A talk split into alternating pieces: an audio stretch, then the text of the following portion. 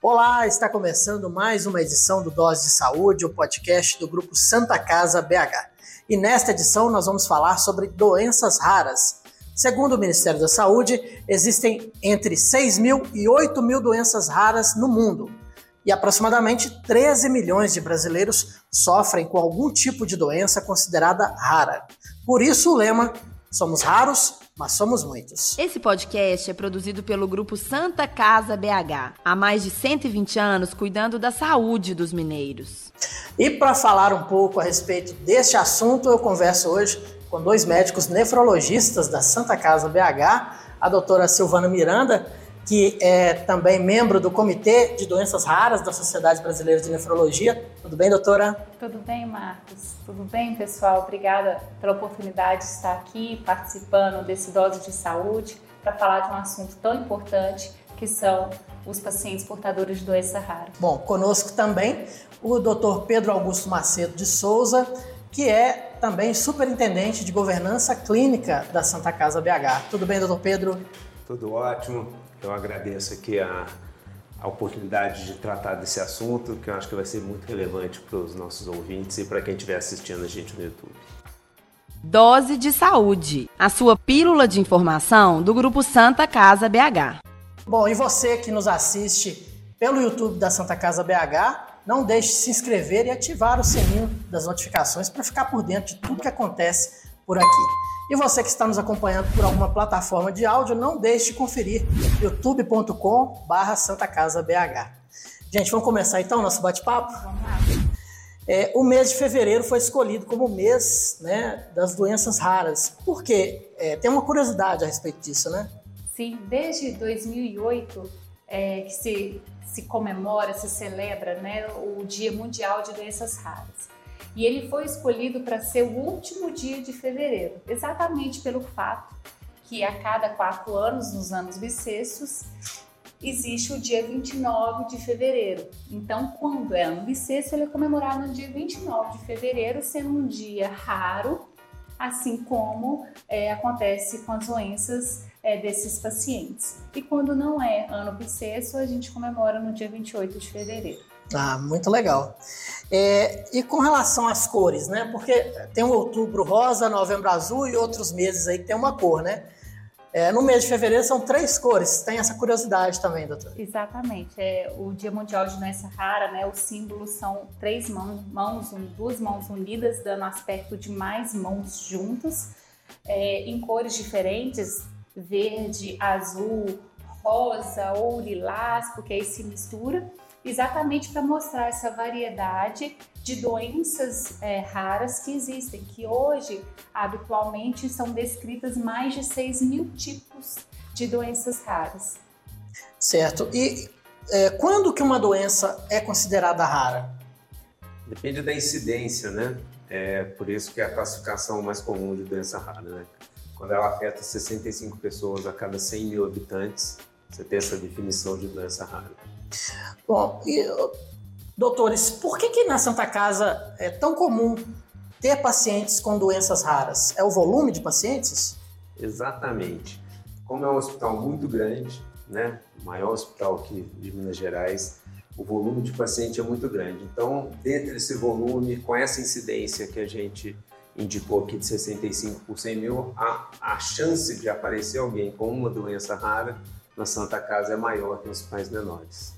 É porque o que a gente tem que pensar é que a doença é rara. Então, quando a gente olha uma doença em si, são poucos pacientes. Então, o Ministério de Saúde do Brasil define esse número que o Pedro disse, até 65, né?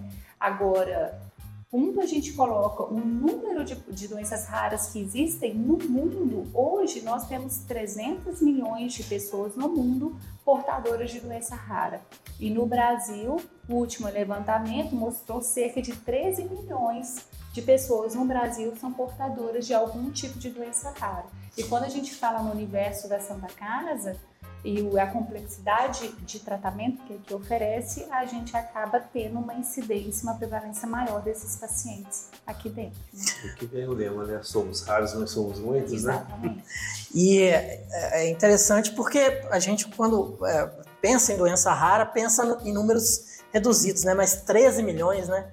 é, são muitas pessoas né, que, que, sofrem com esse tipo de situação. Né?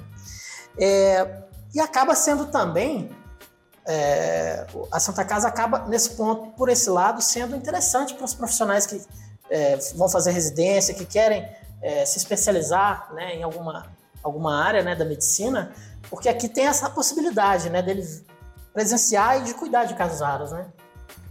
É, exatamente. Isso torna a Santa Casa é, e faz todo o história da Santa Casa de ser um hospital escola, né? Onde tantas as faculdades e os acadêmicos procuram para fazer a sua formação durante o período de formação médica e pós nas residências, né? Por isso que o nosso concurso sempre tem muita gente procurando.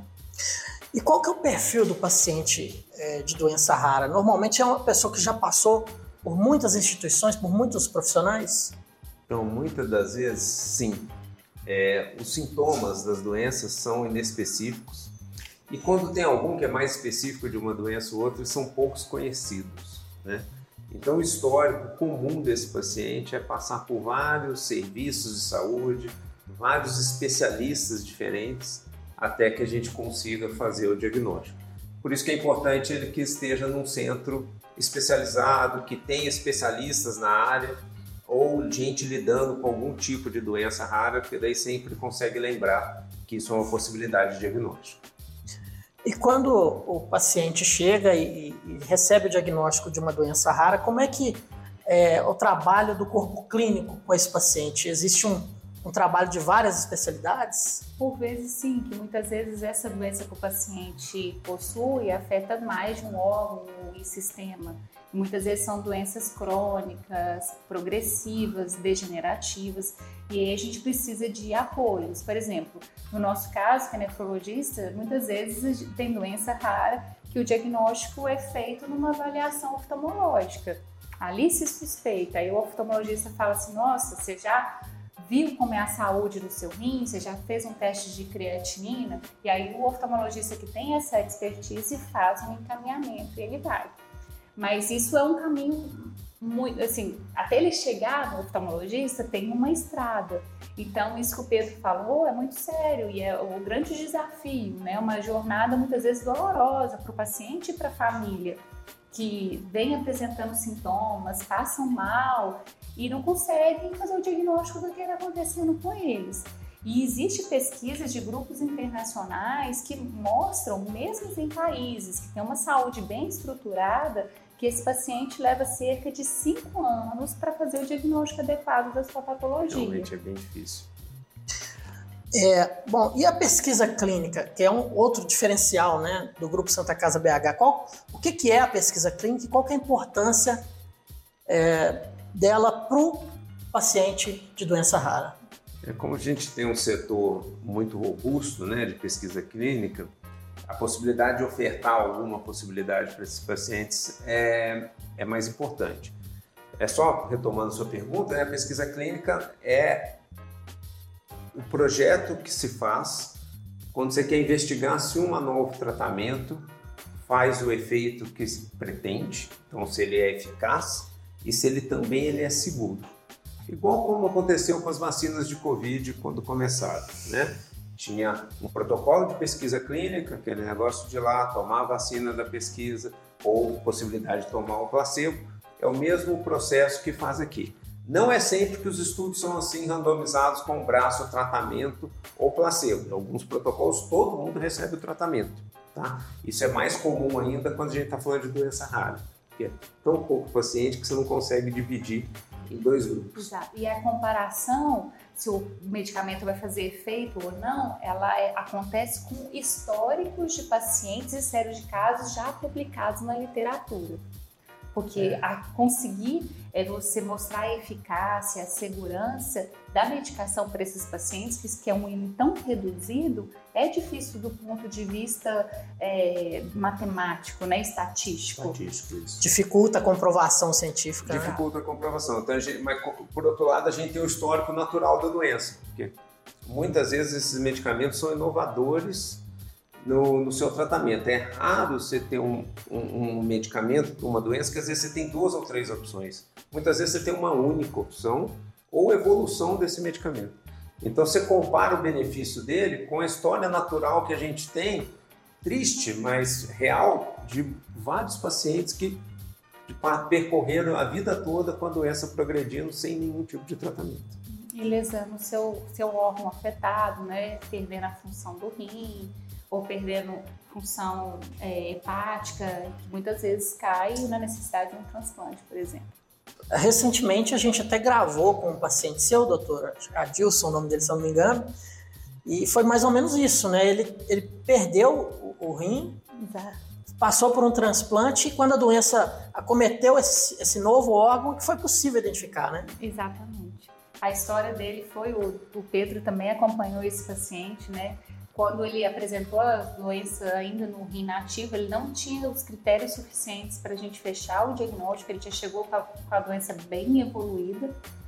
É, foi necessário entrar em hemodiálise e depois ele foi submetido a um transplante renal. E muitas doenças, elas podem retornar num pós-transplante, que foi o caso que aconteceu com ele. E aí, nesse momento, com o paciente já dentro da instituição, fazendo é, é, retornos próximos, né, a gente conseguiu fechar todos os critérios e posteriormente iniciar o tratamento e salvar o rim do transplante dele. Esse caso é um, é exemplo, pra, só para comentar mais um detalhe do, do começo desse caso, que às vezes dentro da raridade ele ainda tem uma peculiaridade dentro de uma situação muito rara. Tanto que a biópsia de rim dele foi um, tinha um achado inusitado foi levada para discutir num grupo de especialistas dos Estados Unidos que também nunca tinham visto aquela apresentação para essa doença. Então você vê que realmente eles é uma dificuldade fazer o diagnóstico mesmo. É outra coisa boa, né, da Santa Casa BH de buscar recurso até em outro país, se necessário, né?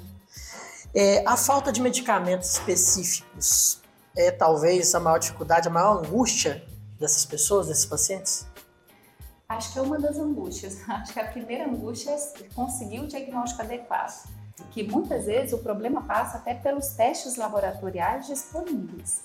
Como a maioria das doenças raras, mais de 70% são, são doenças genéticas, né? A gente precisa do exame genético, a determinação da mutação. E aí a gente cai no problema que a genética ela vem evoluindo muito e ajudado muito a medicina, mas a gente não tem ainda o conhecimento em todas as áreas profundo.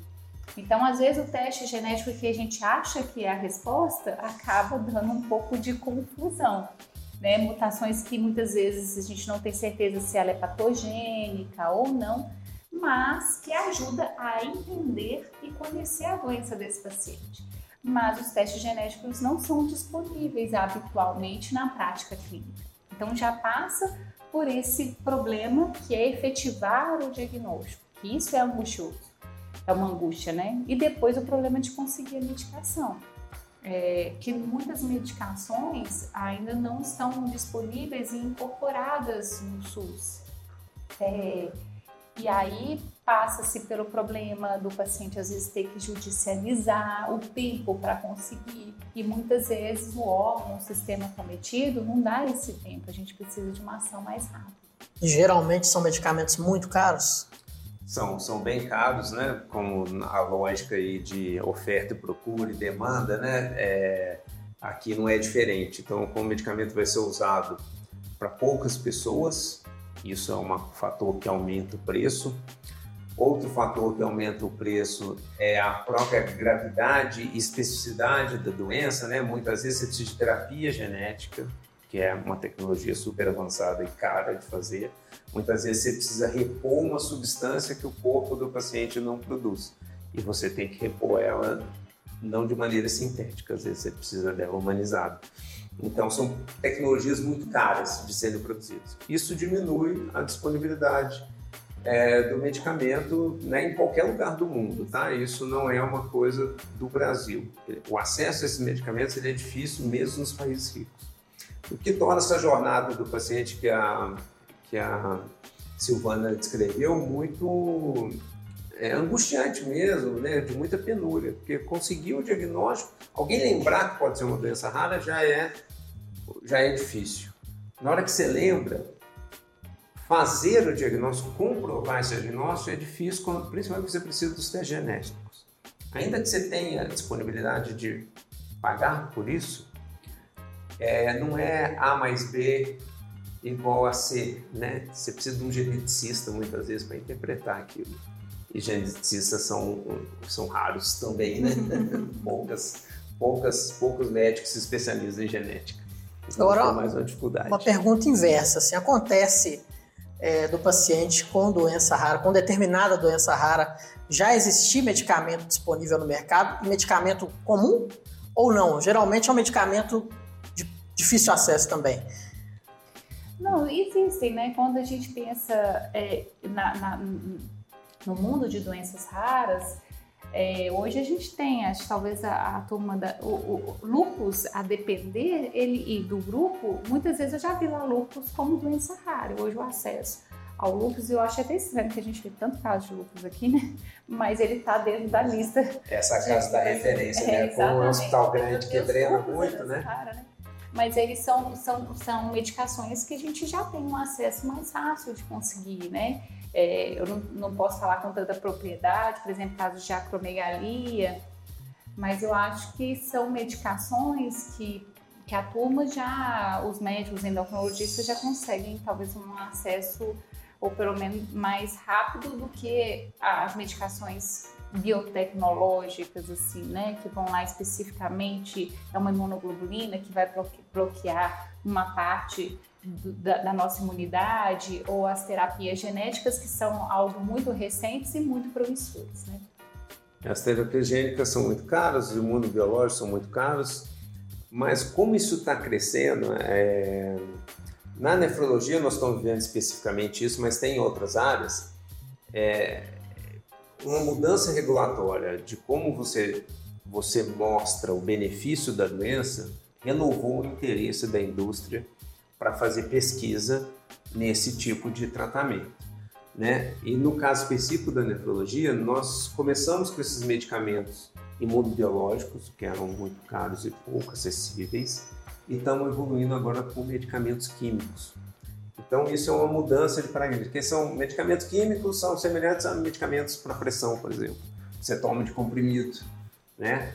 Ah, isso torna-os bem mais baratos. São mais fáceis de produzir, com mais escala e torna-os mais baratos.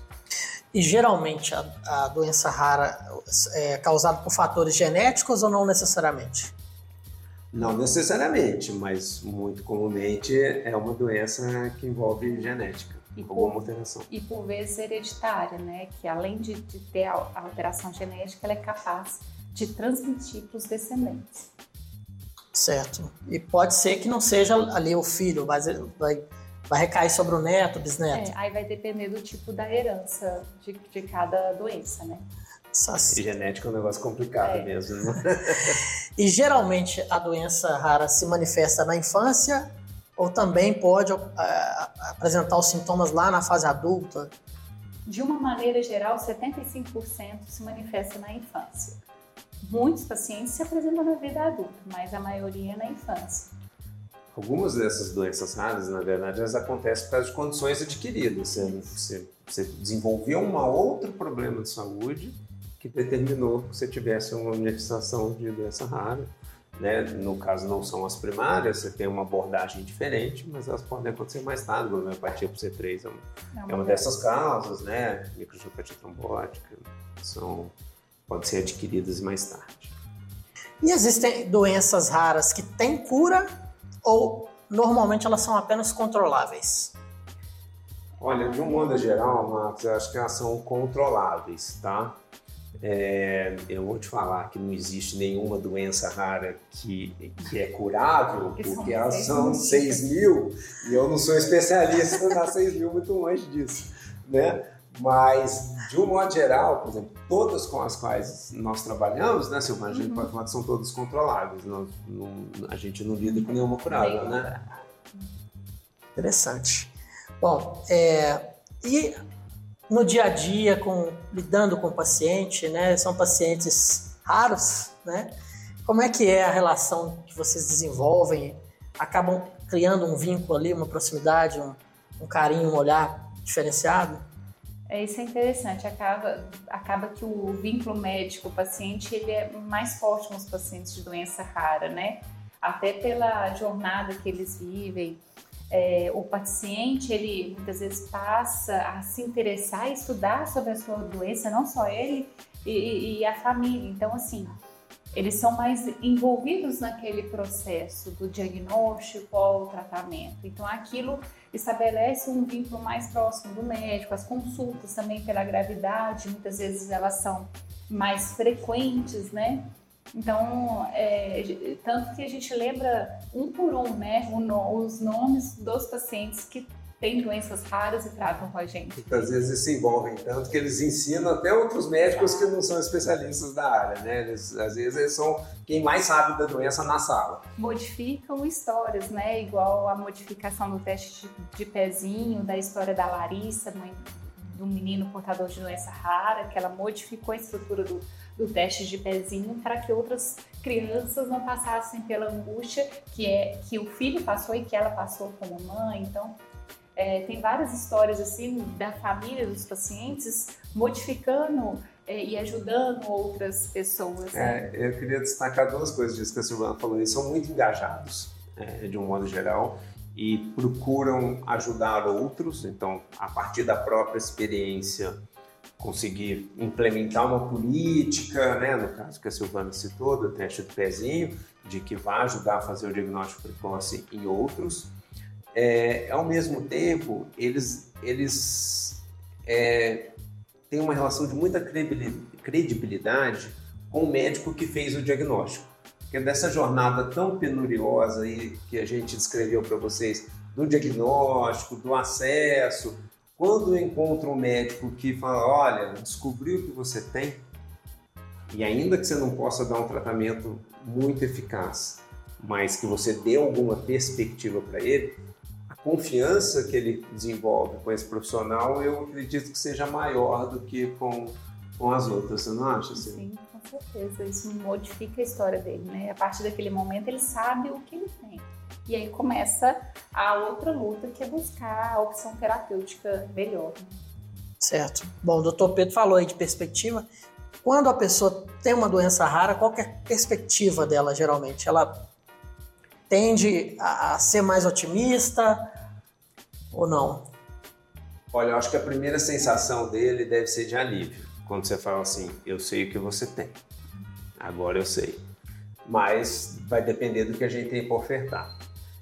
Muitas vezes a gente tem um tratamento a ser ofertado, né? O tratamento, como a gente já disse, ele não é de acesso geralmente muito fácil. Né? Alguns já existem protocolos no SUS, se o paciente está dentro do protocolo, ele vai receber o medicamento. Outras vezes, é, o medicamento ele é autorizado pela Anvisa, mas não está no protocolo do SUS, né? Então, ele pode ser comercializado aqui. Muito, como são muito caros, a judicialização acaba sendo um caminho que esses pacientes utilizam. Um, por outro lado, a gente tem também a possibilidade de ofertar que ele entre num protocolo de pesquisa clínica. Tá? Para algumas doenças, o recomendado é incluir o paciente num protocolo para ter a possibilidade de ter algum tratamento, ainda que seja um tratamento que está em estudo por ter eficácia comprovada, mas dada a gravidade da doença, pelo menos é algum tratamento. Quando eu falo desse protocolo, geralmente nós estamos falando dos protocolos de fase 3, aonde já passaram pela fase 1, pela fase 2, que às vezes é dividido em duas fases, então já foi, não é uma coisa totalmente nova, foi usado em humanos, já teve algumas pessoas, a gente já tem uma ideia do potencial de benefício e, e da segurança disso, né? Não, não, quer dizer que pesquisa clínica não é uma roleta russa, né? Tem, já tem alguma segurança quando a gente oferta isso para o paciente. Tá certo. Bom, Doutores, quando a conversa é boa, o tempo voa, né? Com certeza. Estamos chegando ao fim né, de mais uma edição do podcast Dose de Saúde. Eu queria deixar espaço para vocês é, deixarem as suas considerações finais, uma mensagem aí, principalmente para os pacientes, né? Que vocês têm tanto carinho. Ah, eu acho que, primeiro, agradecer a oportunidade de estar aqui. Dia 28 de fevereiro, então, todo mundo lembrado, Dia Mundial de Doença Rara nosso principal objetivo é fazer essa conscientização da população, dos governantes, dos colegas profissionais da saúde, da importância de estar atento a esses pacientes para oferecer a eles uma equidade né, no seu tratamento é, de saúde adequado, para que eles possam viver uma vida com boa qualidade e próspera. É o que a gente mais quer que aconteça aí nesse mundo grande, né? Mais 3 milhões de pacientes portadores de doença rara no Brasil. Vamos chegar é. lá. Doutor Pedro. Acho que o principal recado é essa conscientização mesmo, né? Então, se alguém está passando por essa jornada, que estiver aí nos ouvindo, assistindo, passando por uma jornada semelhante, lembre, pode ser que você esteja sofrendo de uma doença muito rara, está com dificuldade de diagnóstico, pesquise sobre. Existem muitas associações no Brasil. Acho que a lembrança é isso, assim, somos raros, mas somos muitos. Então a mensagem é: você não está sozinho nessa jornada. Então procure que há estruturas e organizações que podem te ajudar. Dose de Saúde, um podcast produzido pelo grupo Santa Casa BH. E aí, curtiu Dose de Saúde? Você que está nos acompanhando pelo YouTube, não deixe de se inscrever e ativar o sininho das notificações. Para você que está nos ouvindo aí por uma plataforma de áudio como o Deezer, o Spotify, o Google Podcasts, não deixe de conferir lá youtube.com.br Santa Casa BH para ficar por dentro de tudo que acontece por aqui. A gente volta numa próxima edição. Obrigado pela sua audiência. Tchau! Até a próxima, pessoal. Até a próxima.